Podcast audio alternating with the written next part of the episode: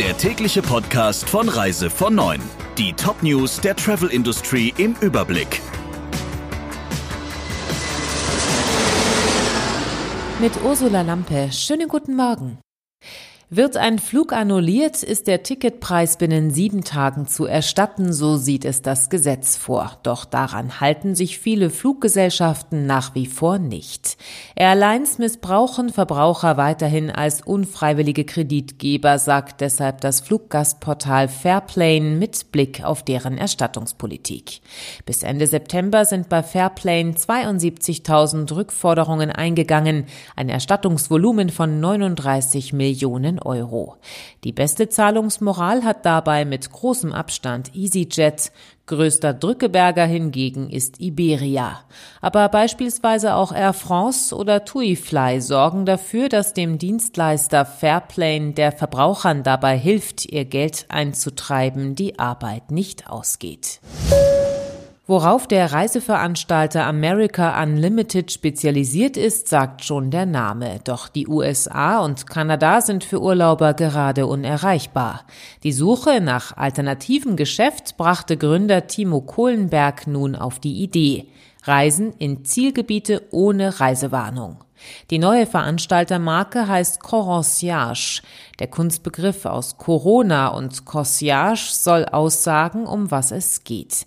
Der Kunde sagt, was ihm wichtig ist und der Coronciage sagt ihm, wo das aktuell möglich ist, so Geschäftsführer Kohlenberg. Corosiage sei das erste Corona-Reisebüro, das sich auf Reisen in Pandemiezeiten spezialisiert hat. Entsprechend überschaubar und bunt gemischt sind die Ziele Barbados, Griechenland, Italien, Kreta, Madeira oder das Salzburger Land. Tägliche Änderungen vorbehalten. Der Corona-Lockdown im Berchtesgadener Land trifft Hoteliers und Urlauber hart. Mit wenigen Stunden Vorlauf mussten gestern rund 2500 Gäste abreisen, so die Schätzungen. Die Gäste zeigten größtenteils Verständnis, so eine Sprecherin der Berchtesgadener Land Tourismus GmbH zum Bayerischen Rundfunk. Die bayerische DEHOGA-Präsidentin Inselkammer dagegen beklagt die Kurzfristigkeit. Sie fordert nun schnelle Hilfen. Die gastgewerblichen Umsätze werden für für zwei Wochen bei Null liegen, das werde kein Betrieb mehr durchstehen, so Inselkammer. Bei all den Problemen, es gibt auch positive Entwicklungen, die Annäherungen zwischen Israel und den Arabischen Emiraten. Jetzt gab es einen Premierenflug von Abu Dhabi nach Israel. Am Montag landete die Maschine von Etihad Airways in Israel. Nun ist es an den Diplomaten, die Visaregeln zu lockern. Dann seien bis zu 28 Verbindungen pro Woche zwischen den Nachbarländern denkbar, schreibt das Nachrichtenportal Gulf News. Rund 90 Mitarbeiter von Get Your Guide verloren wegen der Corona-Flaute ihre Jobs. Ihnen hilft das erfolgreiche Berliner Reisestartup jetzt mit einer ungewöhnlichen Maßnahme bei der Jobsuche.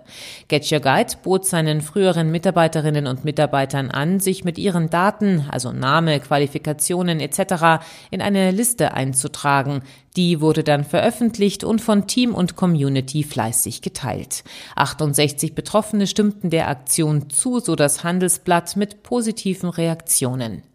Der Hintergrund, Get Your Guide, das noch 2019 von Investoren mit mehr als einer Milliarde Euro bewertet wurde, traf die Corona-Krise wie viele andere extrem hart. Im März, zu Beginn der Pandemie, sanken die Umsätze der Firma auf Null.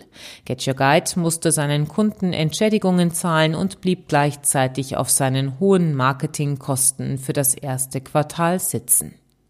Soweit die wichtigsten Meldungen aus der Branche. Ihnen noch einen schönen Tag. Der Reise von Neuen Podcast in Kooperation mit Radio Tourism. Mehr News aus der Travel Industry finden Sie auf reisevon und in unserem täglichen kostenlosen Newsletter.